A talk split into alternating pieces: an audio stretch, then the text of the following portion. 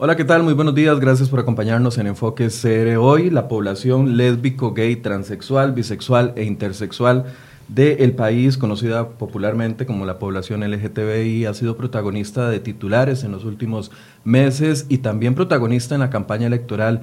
Muchos de ellos eh, se convirtieron en fuertes personas que vinieron a levantar su voz para exigir sus derechos previo a que ingresara el nuevo presidente de la República. ¿Qué ha pasado con esa población? ¿Qué pasa con el fallo que se espera por parte de la Sala Constitucional y también el fallo que se espera por parte de los diputados para que legislen en estos 18 meses sobre el matrimonio igualitario? Bueno, para ese tema y otros más. Hemos invitado esta mañana a don Luis Eduardo Salazar, comisionado presidencial de la, para la población LGTBI, y a doña Nisa Sáenz, Fundación Familias Homoparentales. Buenos días, doña Nisa. Buenos días, Michael. Gracias por invitarnos. Gracias por acompañarnos. Eduardo, buenos días. Encantado. Un placer estar por acá hablando un poquito sobre este tema. Tal vez empecemos no por el fallo, que ha sido tal vez lo que se ha comentado más en los últimos meses, tanto el fallo de la Corte Interamericana de Derechos Humanos, sino también eh, la directriz que da, por así decirse, la Sala Constitucional a la Asamblea Legislativa para legislar. Hablemos más de la población en general. ¿De qué población estamos hablando? Hay un censo que explique cuáles son las condiciones de la población LGTBI en el país. Empecemos por usted, don Eduardo. Bueno, eh, en realidad la población LGTBI siempre ha sido discriminada y mm, esa discriminación ha partido incluso por el hecho de que no se ha registrado a nivel de datos oficiales del Estado eh, cuál es la realidad de la población LGTBI. Entonces, contestando a la respuesta, no existe ningún censo que eh, dé respuesta o dé un espejo de lo que em, con datos oficiales podemos entender que tiene la población LGTB en el país, qué situación tiene. Em, no sabemos si responden al 10% que se dice a nivel, a nivel mundial que, que, la población gay en el, en el mundo es 10%. Eso ni siquiera lo podemos confirmar acá en el país. No existen esos datos. Entonces, eh, lo que sí existen son eh, de historias, existen eh, informaciones, denuncias, donde podemos recoger algunos niveles de datos y de, situaciones que podemos entender son parte de la realidad de Costa Rica, pese a no tener cifras oficiales que podamos determinar con porcentajes exactamente. Pero em, lo cierto es que, esa discriminación existe incluso eh, ha habido ese sesgo a nivel de datos. Em, pero sí, ese, ese es, el, el, es uno de los principales eh, vacíos que tenemos y es uno de los, de los puntos que incluso en el plan de gobierno del presidente Carlos Alvarado se estableció como una de las prioridades de gobierno de recolectar esos datos a través de varias instancias, como por ejemplo el INEC. Actualmente, ¿cuáles son las instituciones que están respondiendo a las ayudas sociales o, a la dirección que necesita eh, esta población? Bueno, el, IMAS es una de esas eh, instituciones clave. Eh, Ministerio de Trabajo, desde luego, bueno, recientemente, dentro de todas las letras que, que dijimos, ¿verdad? LGTBI, Q incluso, eh, hay una particular. me confundí un poco esta mañana tratando de entender el Q. Correcto. La T, que es de la población trans, tiene un enorme, un enorme problema, una enorme situación eh, en varias instancias, ¿verdad? Tiene que ver con problemas a nivel laboral, educativo, inclusión incluso dentro de sus familias. Entonces, en respuesta a esto, eh, hay instancias fundamentales que deben atender una problemática que va más allá de la orientación sexual o la identidad de género, ¿verdad? Y es una problemática que em, genera un eje transversal que hay que atacar, que es en la parte de discriminación. Como consecuencia, esto genera enormes conflictos a nivel, por ejemplo, de pobreza, a nivel de desigualdad, em, desempleo, desde luego, eh, y también discriminaciones a nivel laboral. Entonces hay instituciones que son realmente claves, eh, como decía yo, tiene que ver con el IMAS, tiene que ver con el Ministerio de Trabajo, desde luego con el Ministerio de Salud, cada costarricense del Seguro Social y el Patronato Nacional de la Infancia y también el, el Ministerio de Educación Pública. Creo que son como las instancias clave para poder enfocar esa, esa situación de discriminación y poder atender a ese llamado de poder generar una, un proyecto de vida real para la población LGTBI. Desde luego, ante estas discriminaciones, lo que usualmente ocurre es que las personas no pueden acceder a las mismas oportunidades que cualquier otra persona. Es decir, em, hay relatos en donde población, sobre todo trans, pero a nivel general, todas las, letras, Eh, expliquémosle a la gente que nos está viendo y que tal vez no está acostumbrado a los términos, ¿qué es la población trans aquí en Costa Rica? La población trans pueden ser hombres y mujeres que no se adecúan con su, em, con su identidad de género. Las personas, y aquí es un tema complicado porque fue un, un, asunto de campaña. Em, que decían, bueno, pero es que esto es parte de la ideología de género, el tema del sexo asignado al nacer. Bueno, a ver, tal vez tratando de aterrizar un poco la situación, todas las personas cuando, cuando nacen, em, los doctores dicen, bueno, eh, esta persona eh, tiene como sexo eh, hombre o mujer, o incluso eventualmente hay personas intersex, ¿verdad? Entonces, cuando nace esa persona, se determina... como hermafroditas, por así decirlo. También. Cuando, se, em, cuando nace una persona se determina su sexo y ese sexo es registrado en el registro civil que tiene el Tribunal Supremo de Elecciones. Entonces, de hecho, en las cédulas de identidad anteriormente decía el sexo, bueno, hombre, mujer. Eh, lo que pasa es que muchas de esas personas, em, las personas trans, una vez que empiezan a crecer dentro de su etapa de vida, dicen, bueno, yo no estoy adecuándome con ese sexo que me asignaron al nacer.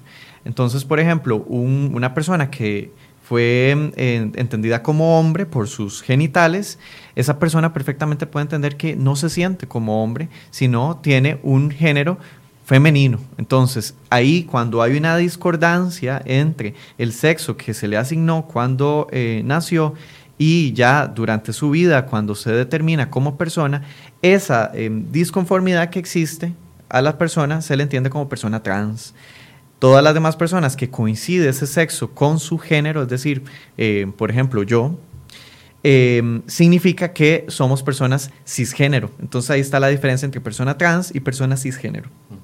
Ok.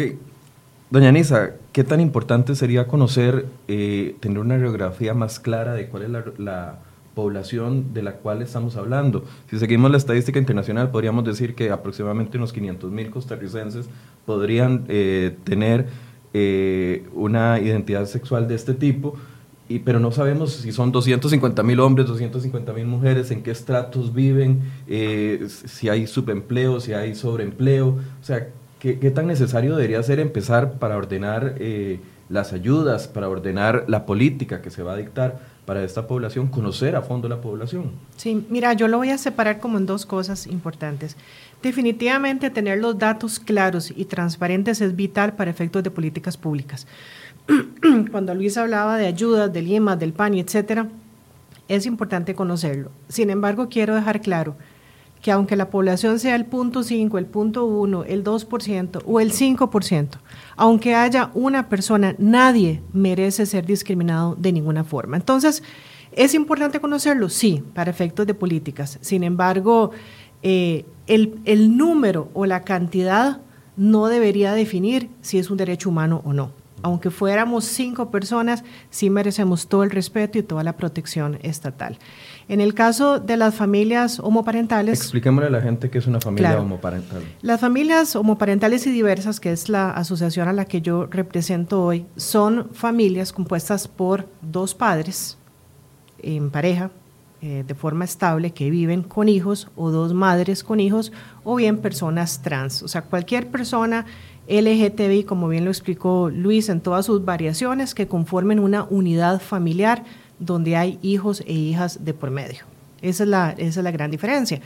Eh, la verdad somos un número indefinido, aunque en el último censo ya aparece en un número de 1.114 familias, realmente creo que es un número que está bastante subrepresentado.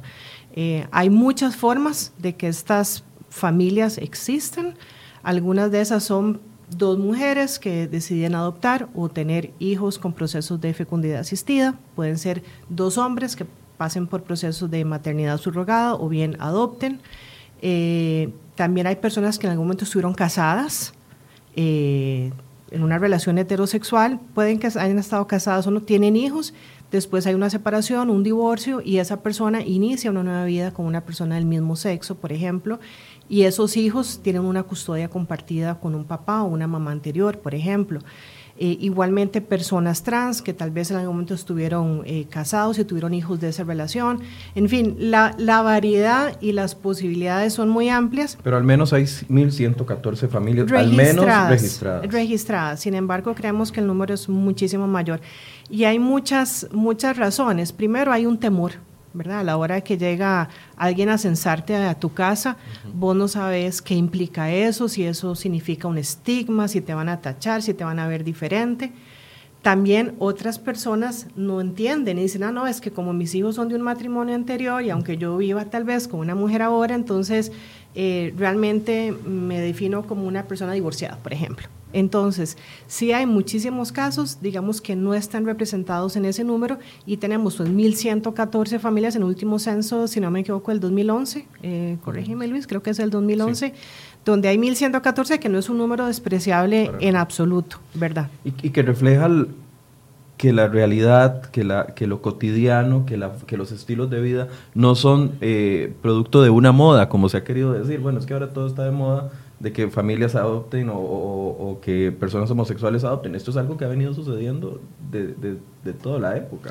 Correcto, mira, esto no es un tema nuevo. Eh, creo que ahora hay más visibilidad y eso es bueno y eso es parte de lo que nos hemos comprometido en nuestra agrupación porque lo que no se conoce, no se discute, no se protege, no se ayuda.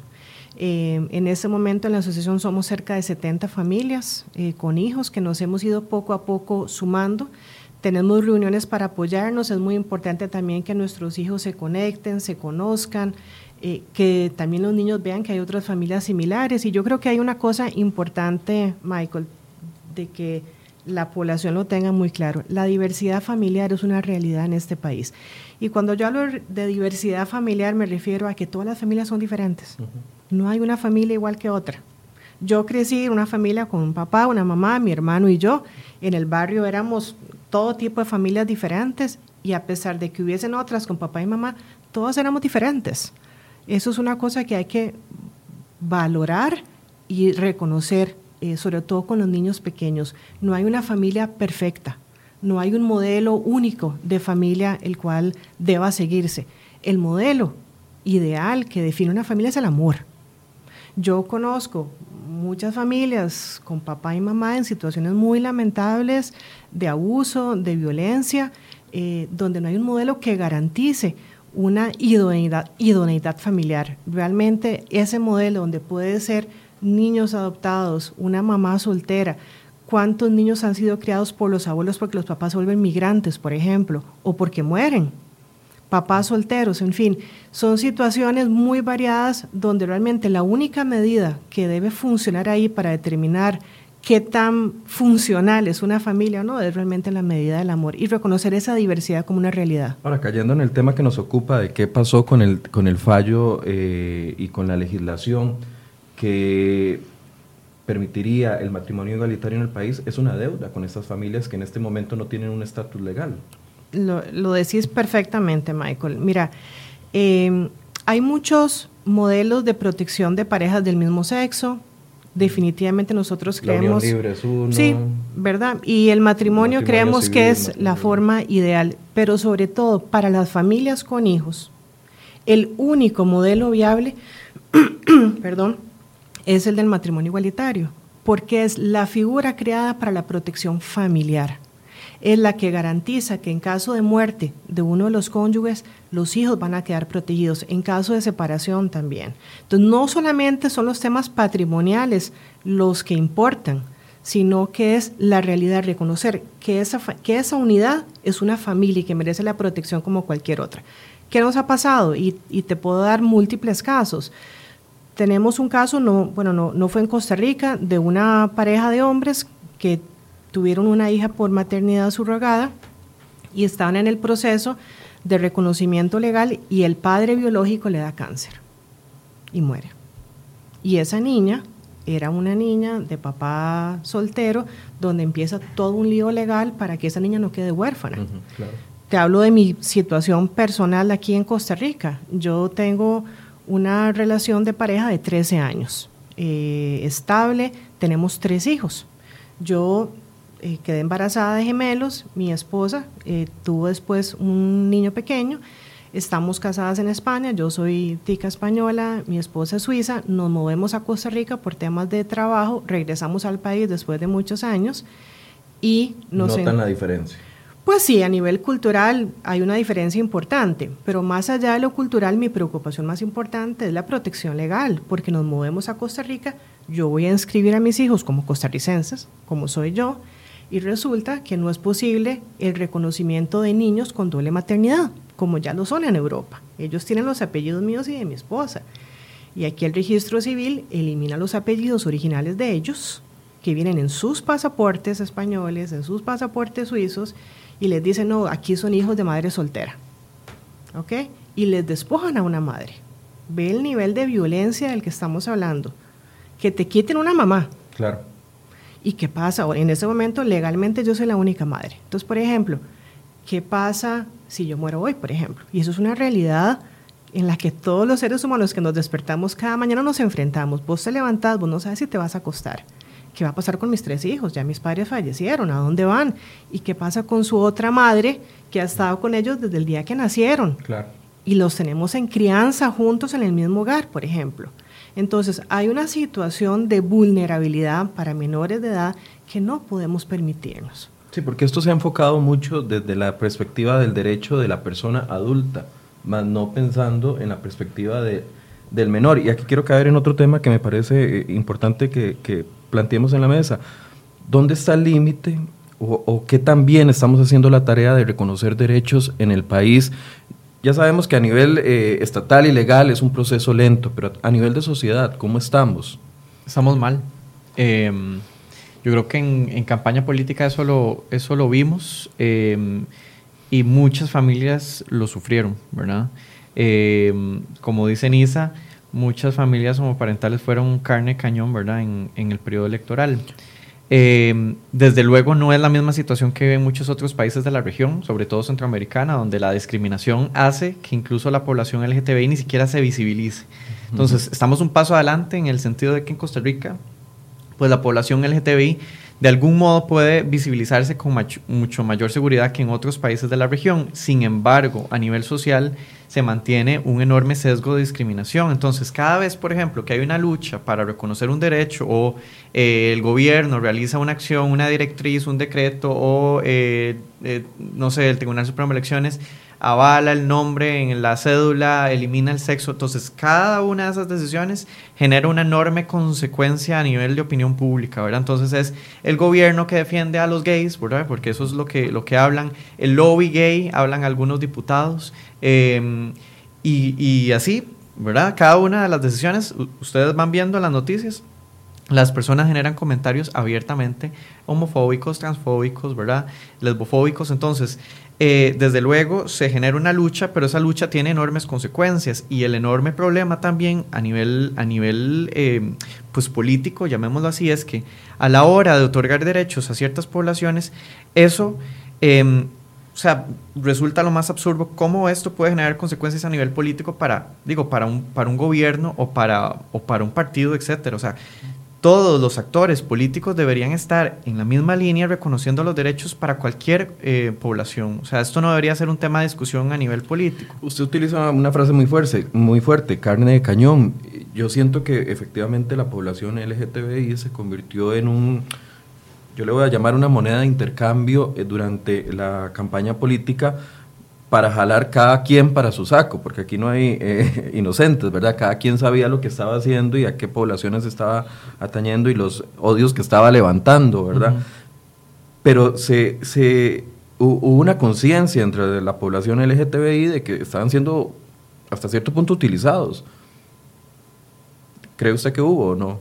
Sí, desde luego. O sea, hubo, hubo partidos enormemente conservadores que eh, pusieron el, el, tema de la opinión consultiva como centro de su, de su discurso político. Tanto así que, bueno, recordemos la enorme discusión que hubo de si Costa Rica se iba a salir o no de la Corte Interamericana de Derechos Humanos. Valga decir, la Corte que reconoce derechos no para una comunidad concreta, sino para toda una región, ¿verdad? Y en eso es importante porque a veces el tema de los derechos humanos yo eh, lo que he notado es que a veces se, se, quiere visualizar como para una determinada población, para un grupito por acá, para un grupito por allá. Los derechos humanos se reconocen para todos. Claro, porque nadie se cuestiona para una persona heterosexual si tiene el derecho o no a casarse. Por nadie se cuestiona para una persona heterosexual si tiene el derecho o no a tener hijos, siendo soltero o siendo eh, casado o en unión libre o etcétera. Correcto.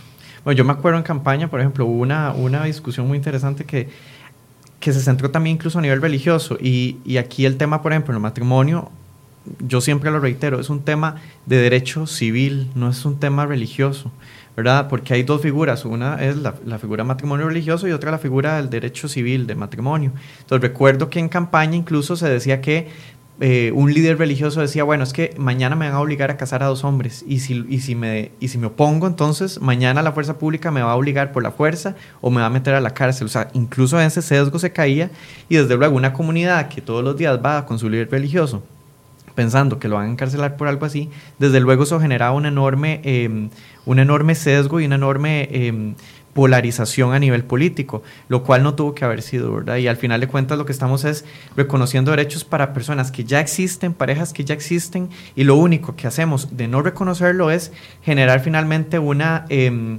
un sentido de... Eh, de rechazo, digamos, y de, y de persuasión para las personas para que no expresen y no reconozcan eh, lo que son, ¿verdad? Como parejas, por ejemplo, homoparentales. El hecho de no reconocer el matrimonio no tiene otra condición que la de persuadirlos para que no estén en pareja, ¿verdad? Porque ya existe la pareja, lo único que significa ahí es reconocer el derecho. Entonces, esto no va a generar mayor cantidad o no de parejas, las parejas existen, el tema es los derechos para esa población están o no están. Porque aquí es donde yo me planteo si el fallo de la Corte Interamericana de Derechos Humanos llegó en un momento afortunado, porque si bien es cierto, durante campañas se monopolizó el tema de la población LGTBI, a vuelta de seis, siete meses, ocho meses, todavía no vemos resultados concretos que pongan a esta población en una, en una ventaja en, en materia de derechos, o me equivoco.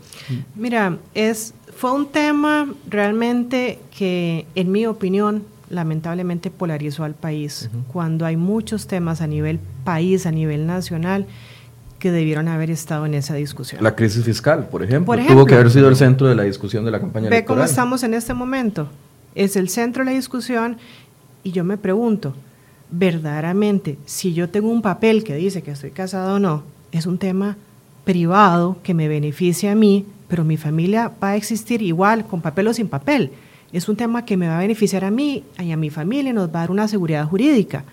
¿Por qué se convierte en un tema de discusión? Porque fue impresionante discusión, peleas, o sea, todo tipo de fragmentación social que vivimos en esos meses. impresionante.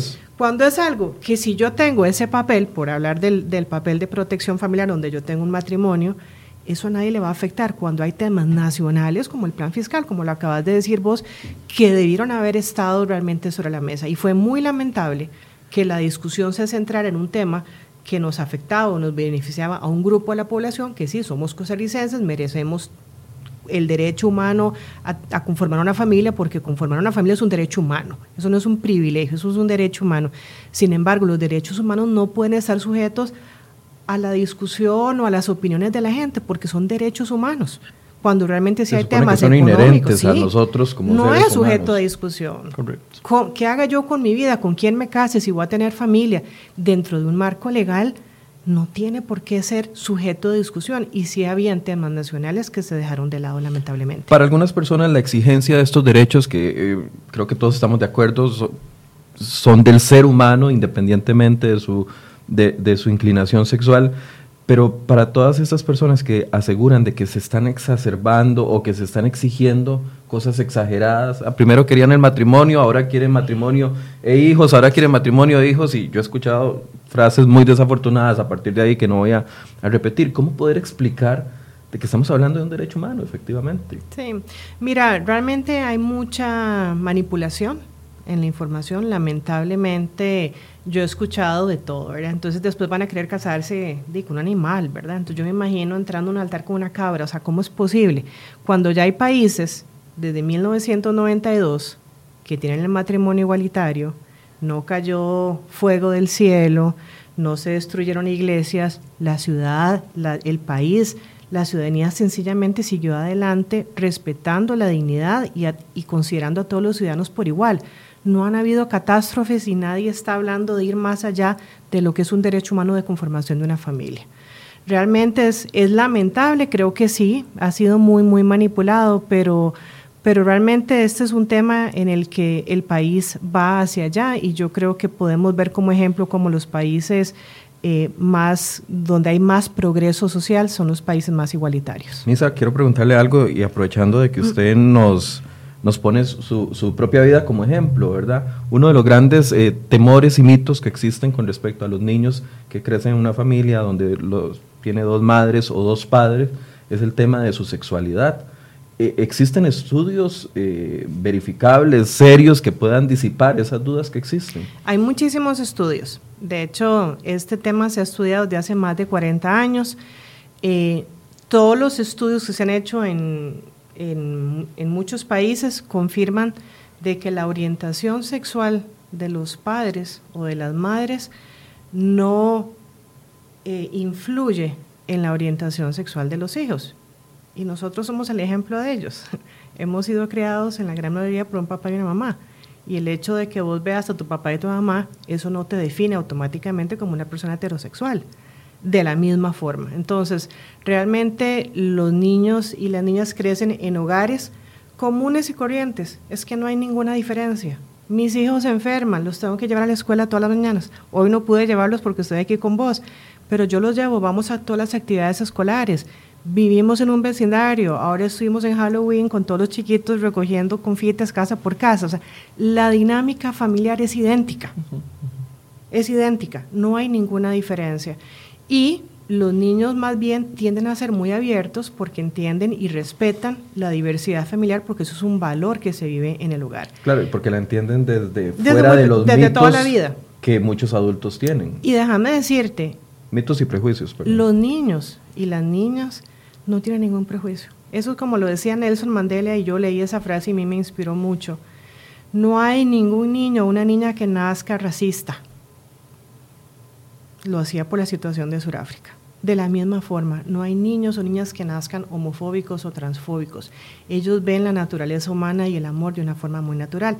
Son los papás y las mamás que se asustan, porque no saben cómo explicarlo pero desde que los niños estaban en kinder, por ejemplo, nosotras íbamos y nos presentábamos como mamá Anisa, mamá Cristín, en todas las actividades. Y eran los papás que decían, ¡Ah! y los chiquitos, ay, qué chiva tener dos mamás. Uy, porque yo solo tengo una, ¿no? Hay que, o sea, no les generó ningún susto, ni problema, ni trauma. Y la verdad, cuando ven que son niños que se comportan como cualquier otro, que juegan como cualquier otro, que comparten sus juguetes como cualquier otro, es más, eh, mm, en casa al principio, cuando nos, nos, vinimos para acá, yo cuento siempre esta anécdota, pues fuimos la primera familia que se movió al vecindario, mm, era un condominio como de 200 casas, la primera casa con dos mamás. ¿Verdad? Entonces eso genera, imagínate, un shock en el vecindario. ¿Cómo? Dos mamás, tres chiquitos, dos mamás, ¿qué es eso? Ahí en esa casa no me van, ¿verdad? Hay que ver qué pasa ahí. La gente no sabe, la gente desconoce y se crean un montón de películas, ¿verdad? ¿Quién sabe cómo funciona aquello?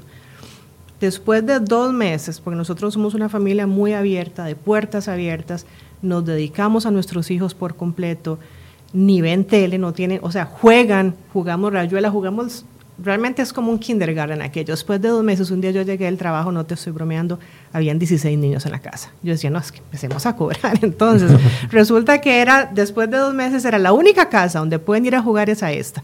¿Por qué? Porque siempre hay un adulto responsable, cocinábamos galletitas, les dábamos merienda, jugábamos, eran niños que estaban 100% atendidos y cuidados.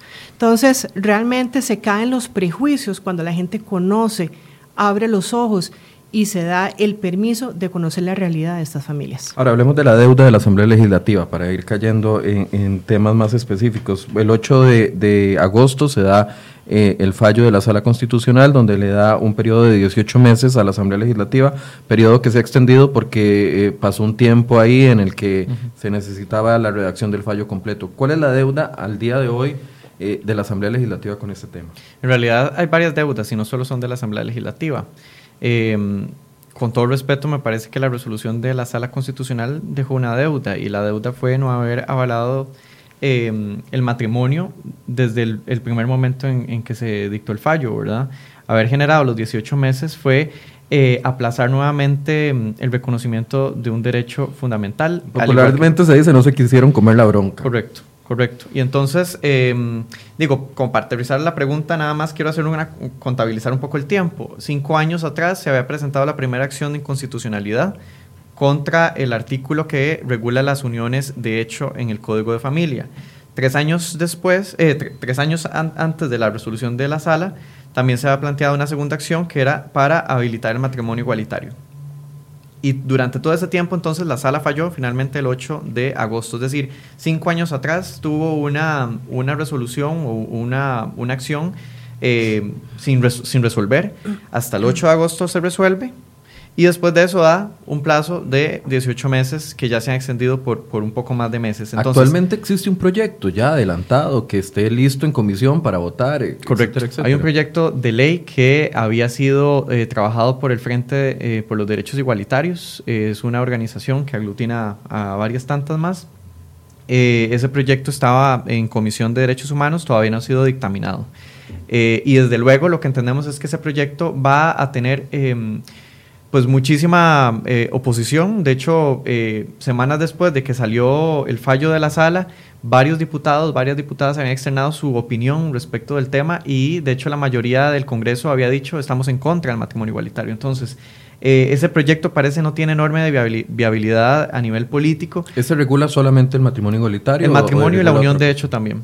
Y hay otra figura que había, eh, había defendido la, la fracción del Partido Unidad Social Cristiana, que era la de uniones civiles que tampoco tiene viabilidad política. Eh, y, por ejemplo, de parte de la fracción del, Partido de Acción Ciudadana no va a haber, digamos, ningún, ningún voto a favor. Y lo que, lo que se ha dicho básicamente es que ninguno de esos proyectos realmente va a caminar. Tiene, tiene que llamarse matrimonio igualitario. Eh, eso fue uno de, de los eh, puntos en discordia en ese momento. Muchos diputados dijeron, no, que se le llame unión civil, unión de hecho, no matrimonio. ¿Por qué tiene que llamarse matrimonio igualitario? Bueno, hay una sencilla razón y es eh, el principio de igualdad que tenemos frente a la ley. Es decir, llamamos lo que es igual por lo que es igual. Aquí, como dijo Eunisa, no hay ninguna distinción real entre una familia que tenga dos mamás, dos papás o una mamá y un papá. Realmente no hay ninguna distinción. La única distinción que hay realmente es un sesgo a nivel de opinión y de, y de discriminación en el cual una persona simplemente no puede concebir que haya un matrimonio entre una mujer y otra mujer, ¿verdad? Em, esa es la única diferencia realmente que existe en el fondo, es decir, no existe ninguna. La opinión consultiva de la Corte Interamericana, cuando salió el, el 8 9 de enero, perdón, esa opinión consultiva dijo todas las figuras... Terremoto. El terremoto. El terremoto. Todas las figuras jurídicas que tengan un estado a lo interno que reconozcan uniones entre parejas, tienen que reconocerse para todas las parejas, indistintamente de su orientación sexual. O sea, vean lo, lo clave que es esto. Si un Estado, por ejemplo, tiene cinco figuras jurídicas que regulan uniones de parejas, de personas, esas cinco figuras jurídicas se, reconocerán a todas las personas indistintamente de su orientación. En el caso nuestro, en Costa Rica existen dos, la unión de hecho y el matrimonio. Y la Corte en esa determinación dijo, las figuras jurídicas que existan en cualquier país, en este caso Costa Rica, tienen que reconocerse para todas las parejas. Sin embargo, algunos siguen diciendo que no es una opinión vinculante. Es una opinión vinculante, de hecho, la Sala Constitucional así lo reiteró en la, en la resolución del 8 de agosto, ¿verdad? Toma en consideración, de hecho, los postulados de la opinión consultiva y dicen, bueno, al respecto de esto que dijo la, la Corte Interamericana, nosotros vamos a resolver esto. El único punto, digamos, gris que tiene la resolución es el tema de los 18 meses, pero si no fuese, no fuese por el tema de los 18 meses, estaría habilitado el matrimonio en este caso. Ahora, Luis, viendo el panorama que existe eh, de que hay dos proyectos y ninguno podrá tener consenso y, sabemos de que va a haber una oposición muy grande por parte de, la oposición y tal vez no, no, sabemos si los 10 diputados del PAC van a votar a favor, uno esperaría que sí, pero entonces ¿cuál es el, el escenario B? No, no hablemos de plan B, sino el escenario B ¿Y qué pasa a la vuelta de cuando se cumplan estos 18 meses que se cumplirían cuándo? Eso es importante. Digamos, eh, tal vez determinar un poco los lineamientos que estableció la resolución de la Sala Constitucional. La Sala Constitucional dice, dice lo siguiente. Em, el artículo del Código de Familia es un inciso de un artículo. El inciso 6 del artículo 14 del Código de Familia. Ese inciso dice que es prohibido el matrimonio entre personas del mismo sexo. Ese artículo fue declarado inconstitucional. Digamos, partiendo, esa es, la primera premisa. El artículo es inconstitucional. La sala constitucional en consecuencia dice, voy a establecer un periodo a la Asamblea Legislativa para que durante esos 18 meses, si quisiese em, legislar sobre este tema, lo haga y avale el matrimonio antes del plazo de los 18 meses. Si la Asamblea Legislativa no quiere, bueno, tiene todo el derecho de no hacerlo. La, la Sala no puede obligarlo a decir, decida ya sobre matrimonio. Lo que sí le dice es, si usted no quiere regular eh, matrimonio, de todas maneras, acabado el plazo de los 18 meses, esa norma que yo, sala constitucional, declaré inconstitucional por ser discriminatoria, va a quedar fuera del ordenamiento jurídico. Es decir, el matrimonio igualitario va a ser porque va a ser... Correcto. El asunto es si va a ser vía Asamblea Legislativa o vía eh, declaración de inconstitucionalidad en firme de, la Correcto. Y yo agregaría ahí es si el matrimonio igualitario se avala antes de los 18 meses o después de los 18 meses. En todo caso, sé que para, la, para, la, para el registro civil, para el Tribunal Supremo de Elecciones, los 18 meses ya empezaron a correr. Entonces ya están corriendo. Eh, eso significaría que para el 2020, por ahí de, de abril, podría ya eh, estar habilitado el matrimonio. Ellos contabilizan los 18 meses a partir de la publicación del por tanto en el boletín judicial. Eso fue en septiembre, si no me equivoco. Entonces, eventualmente ya tendríamos el matrimonio habilitado. De todas maneras, estamos presionando también para que la sala constitucional eh, pues dicte toda la resolución integral para también nosotros conocer los alcances. Y además es una resolución histórica y es fundamental también para considerar todo lo que los jueces y las juezas de la sala constitucional hayan podido terminar en esa resolución. Esos 18 meses, eso es otro de los puntos que hay que aclarar. ¿A partir de cuándo rigen? Porque es a partir de la redacción completa de la sentencia, todavía no está, o, o es a partir de este momento que el tribunal de elecciones ya está tomando en cuenta. Bueno, el registro civil lo está contabilizando así, desde la publicación del por tanto, y quien es la autoridad competente para em, reconocer los matrimonios y registrarlos es el registro civil. Entonces creo que es el único, el único realmente que nos interesa es quién, em, quién es el ente competente para hacerlo, que es el registro civil. Ahora hay un punto ahí que yo quisiera nada más em, hacer un, un asterisco y tiene que ver con el Consejo Superior Notarial. Yo estaba insistiendo, em, me van a recibir en audiencia en, en, unas semanas. El Consejo Superior Notarial con la opinión consultiva básicamente le dijo a los notarios lo siguiente, si ustedes casan a personas del mismo sexo a partir de la opinión consultiva, ustedes se van a ver expuestos a procesos disciplinarios y sanciones. Esto es gravísimo porque lo que están haciendo es desconocer la opinión consultiva y peor aún... Desconociendo la sala constitucional. Y peor aún además, desconociendo lo que resolvió el Tribunal Supremo de Elecciones, diciendo nosotros podemos recibir los matrimonios aquí y lo que hacemos es esperar el plazo de, los, de estos 18 meses. Una vez que, que ocurra el plazo, lo que hacemos es tener el matrimonio constituido desde el momento en que se inscribió esa, ese matrimonio por parte del notario ante el registro. Es decir, si hoy llegase un notario a eh, llevar un matrimonio entre personas del mismo sexo, el registro civil lo que va a hacer es, una vez que entre en vigencia el matrimonio a partir de los 18 meses, reconocerlo desde hoy, cuando se inscribió. Sin embargo, hay una coacción, porque si lo hacen, entonces correcto, tener correcto. Eh, sanciones. Entonces, estamos, estamos tratando de, em, de, de, convencer y, y, con argumentos jurídicos al Consejo Superior Notarial para que revierta esa decisión y los notarios no se vean expuestos a sanciones, porque esto desde luego es disuasorio, es decir, no van a querer celebrar ningún matrimonio si el día de mañana lo que están haciendo es registrarle las gavetas para ver de qué forma lo sancionan, porque a veces ni siquiera los van a sancionar por el tema de haber celebrado el matrimonio, simplemente es una persecución eh, política, me parece, eh, que no tiene ningún fundamento jurídico y eso es el, el punto medular. A nivel legal, ¿qué debe venir después del matrimonio igualitario, Nisa? A ver, eh, el matrimonio igualitario, que quiero agregar un, tema importante, nos sorprendió muchísimo el plazo de 18 meses. Sí, nadie, quedó contento con ese plazo, ni los que lo objetaban, ni los que estaban solicitándolo. Es que imagínate desde lo conceptual, lo que la sala constitucional dice es, sí reconocemos que hay una violación a los derechos humanos, y por lo tanto es inconstitucional esos artículos que prohíben la unión de hecho y el matrimonio. Pero aún así, acepto que se sigan violando por 18 meses más. es, es una contradicción desde nuestro punto de vista. Y, y la verdad es que alguna gente me ha dicho, ah, pero es que, ay, qué exagerado, 18 meses no es nada. Ya aguantaron 50 años, 18 meses no es nada. Perdón, pero... Pero si muere, por ejemplo, Nisa, eh, ¿qué va a pasar con esos tocar menores, madera. Sí, toque- de toco, mamá- toco madera Pero o lo es- que es una- sea, es un- pero es una, es una posibilidad de cualquier ser humano, ¿no?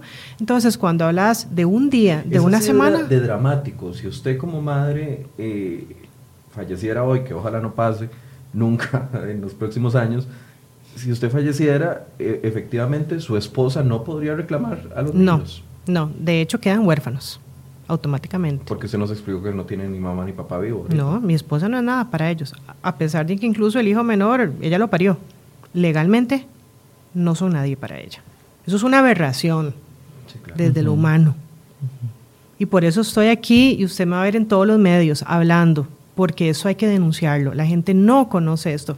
Cuando yo hablo de mi caso y puedo hablarles, las 70 familias de mi asociación, les puedo hablar de 70 casos diferentes de niños que quedan huérfanos. Es más, hemos tenido casos de parejas que conforman una familia, tienen un hijo y por alguna razón, como, como es un tema humano, hay una separación. Y ese niño pierde automáticamente su otra mamá porque no hay un juez de familia que hable de visitas quincenales, de seguir siendo, eh, je- ejerciendo la com- comaternidad a pesar de que haya una separación. O sea, hay muchos casos reales, vigentes hoy, y yo espero que Dios me dé vida por muchos años más. Pero cuando yo todas las mañanas me enfrento a que salgo de mi casa y yo no sé si al final del día esos niños van a estar huérfanos en el PANI o yo no sé dónde, es eso a mí me, quita el sueño. Claro. Entonces, cuando yo escucho los 18 meses, pues yo no lo celebro, la verdad. Digo, bueno, es un paso adelante. Es mejor eso a otra posibilidad que hubiera sido, déjelo en la Asamblea Legislativa Una indefinida. Indefinidamente y pueden pasar 100 años más. ¿Y es una situación peor? Sí, es peor, pero no es la ideal. Y usted abre un panorama que, que en el cual honestamente yo no había pensado. Eh, no es solo el tema del matrimonio, sino también hay que legislar eh, eh, si el centro son los niños en otras figuras, lo que usted decía ahorita, el divorcio tiene que existir, porque a como existe matrimonio, tiene que existir divorcio, sería, sería un, un mismo derecho, pero también la custodia compartida, todo eso no existe en No nuestra existe. legislación y deja eh, en una desventaja yo, a los niños. yo ahí voy a hacer una intervención que me parece oportuna y es el hecho de que cuando, cuando la prohibición quede inhabilitada ya del Código de Familia, eh, entonces cuando los matrimonios estén habilitados entre parejas del mismo sexo, todas las regulaciones que el Código de Familia tienen son de igual eh, regulación para cualquier Deberían de aplicarse automáticamente. Eh, automáticamente. Entonces, eso es fundamental aclar- aclararlo así. Los jueces y las juezas de familia van a ser los y las garantes de esos derechos una vez que los matrimonios estén conformados. Es decir, esta norma abre un panorama de derechos que ni- tal vez ni siquiera estamos contemplando. correcto, correcto. Todos los derechos que se, se deriven de un matrimonio. La van- eliminación de la norma, perdón. Correcto. Todos los matrimonios que estén habilitados bajo, bajo la, digamos, la concepción, las conceptualizaciones, estipulaciones del código de familia, esos matrimonios van a tener los mismos derechos. Por eso es que reitero, esto ya va, va a tener que ver con una cuestión de, eh, de los juzgados de familia. Es fundamental hacer esta, este recordatorio porque digo, más allá entonces otra vez extrapolar el sentido de vamos a, re- a regular o no la figura de adopción, vamos a regular la figura de bienes gananciales. No sería necesario entonces. No es necesario porque ya el matrimonio está regulado bajo los, eh, las estipulaciones del Código de Familia. Entonces, en esa medida, no se requiere más allá de la interpretación y, digamos, la aplicación realmente, ni siquiera interpretación, la aplicación directa de las regulaciones del Código de Familia. Y en eso yo creo que hay una labor fundamental del Poder Judicial, de la Escuela Judicial, para capacitar a los jueces y las juezas de la eh, jurisdicción de familia para que haya una sensibilización en el tema, ¿verdad? Que no vaya a ser que el día de mañana una jueza se aplique eh, la normativa de manera eh, correcta y un juez de la República diga, mire, no sé, no estoy muy convencido, eh, no vamos a reconocer el divorcio para una pareja del mismo sexo, por ejemplo. ¿Verdad? No tendría ningún sentido Que alguno. se vaya creando una, una jurisprudencia que dé tranquilidad legal a las Correcto. personas. Pero es, un simple, es una simple y llana aplicación del- de, las, de las regulaciones que ya establece el Código de Familia para matrimonio. Aquí no, reitero, no debe haber ninguna distinción. El hecho de que se haya eliminado una prohibición dentro de las que ya existen en el artículo 14, lo que genera es una habilitación para celebrar el matrimonio. Una vez habilitado el matrimonio y una persona lo contrae, como consecuencia, todos los derivados eh, que existen de, ese, de esa eh, figura se le regulan para todo, todo tipo de, matrimonio. ¿Usted opina igual, Nisa? Sí, correcto. Tiene que, se aplica la figura eh, por completo. Y me hiciste una pregunta antes de qué sigue ahora, ¿verdad? Yo pienso que desde lo, desde lo legal ya quedaría bastante cubierto ese tema y todo el tema de jurisprudencia va a ir poco a poco adecuándose. Pero en el momento en que se establece de que el matrimonio civil es igualitario para todos los habitantes, yo diría que ese es el punto de partida.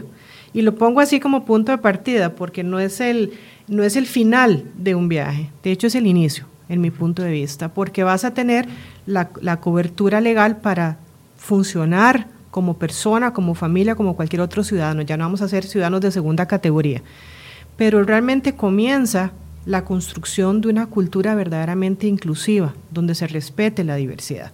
Y de ahí ya vamos al tema educativo, por ejemplo. Mis hijos están ahorita, los, mayores, los gemelos en segundo grado. Eh, primer grado, segundo grado, el libro de estudios sociales, el primer capítulo, no sé si vos tenés hijos, pero el primer capítulo de todos los libros de estudios sociales es la familia, claro, la célula de la sociedad. Y adivina qué es lo que se define como familia. Entonces, eh, misión dicen, pero ¿y dónde estamos nosotros ahí? Y yo me pregunto, ¿y qué pasa cuando solamente yo veo un papá y mamá? ¿Y qué pasa con todas las mamás solteras de este país? Cuando los hijos se enfrentan a moldes que no se adaptan a la realidad social del país. Entonces, sí toca el inicio de un trabajo social desde lo educativo, desde lo social, desde los trabajos, para que todos vayamos entendiendo que somos una, una sociedad diversa y donde todos cabemos. Claro, y ahí va a venirse otra vez aquel gran debate de la ideología de género, por ejemplo. Es que mira, la ideología de género es como que si hablemos de unicornios, perdonando. A mí ya, esa frase me tiene recansada porque estamos hablando de algo que ni siquiera existe. Cuando hablamos de personas, de seres humanos que son diversos, que la sexualidad diversa es una realidad, eso no es una ideología. Es como que si vos me dijeras, mira, yo soy una ideología caminando porque soy lesbiana. No, soy una mujer y además mamá y profesional. A mí no me hablen de ideología, yo soy una persona de carne y hueso. Entonces llamemos a las cosas por su nombre, no nos inventemos unicornios donde no existen. La ideología de género es un invento de los fundamentalistas religiosos para demonizar a un grupo de población que no les gusta, porque no se ajusta a su modelo de vida pero existimos y aquí estamos y no somos una ideología, somos personas. Nos quedan un par de minutos, quisiera darle un minuto a cada uno para una conclusión sobre el tema. Bueno, a mí me parece que pese a todas las complejidades que hubo en, todo el periodo electoral y, los enormes debates que existieron, yo creo que para bien o para mal eh, hemos dado pasos, no los pasos céleres que a veces quisiéramos dar a nivel jurisdiccional, por ejemplo. Eh, a nivel legal, pero son pasos que al menos entiendo yo y haciendo una, una eh, historia en, la línea de tiempo, podemos entender que es el momento histórico en el cual los derechos han logrado concebirse de una forma exponencial para la población LGTBI. Falta mucho por hacer, pero en eso estamos luchando y vamos a trabajar para que así sea. Pero creo yo el 2018 y, y, los años anteriores han sido una etapa clave para el reconocimiento de los derechos de la población LGTBI y al final de cuentas, reitero, no es eh, privilegios, no es un derecho adicional que tienen en beneficio por ser población LGTBI, son los derechos que ya tiene la mayoría de la población costarricense y que simplemente se están reconociendo porque no había existido ese reconocimiento antes. Nisa. Muy breve, mira, mi llamado es a la sala constitucional devuélvanle la dignidad de este país a la sala constitucional. Han estado este año mostrándonos la peor cara. No es posible que ya esta semana cumplamos tres meses de seguir arrastrando la publicación de este fallo. Devuélvanos la esperanza a estos ciudadanos que nos honramos de decir que somos costarricenses cuando viajamos, porque somos una democracia ejemplar. Pero lo que está pasando nos avergüenza a todos. Devuélvanle la dignidad a la sala constitucional, al Poder Judicial. Devuélvanos ese orgullo de sentirnos costarricenses y que somos líderes en derechos humanos en las Américas. Bien, muchísimas gracias a ambos. Yo creo que esta es solo una de muchas conversaciones que deberíamos de tener sobre este tema, porque el conocer esa población es vital. Eh, viendo eh, los índices de suicidio adolescente, es preocupante lo que está sucediendo y uno podría ver que con conciencia, con ayuda, con con una mente más abierta podríamos ayudar a poblaciones para que no se expongan a este tipo de cosas. Correcto. muchas gracias a los dos por habernos acompañado. muchas gracias a ustedes por habernos acompañado hasta ahora. Si está de acuerdo con lo que conversamos, puede enviarnos sus comentarios. Si no estuvo de acuerdo, también son bienvenidos para poder eh, plantear nuevas mesas de discusión sobre ese tema. Muy buenos días. Gracias, Michael.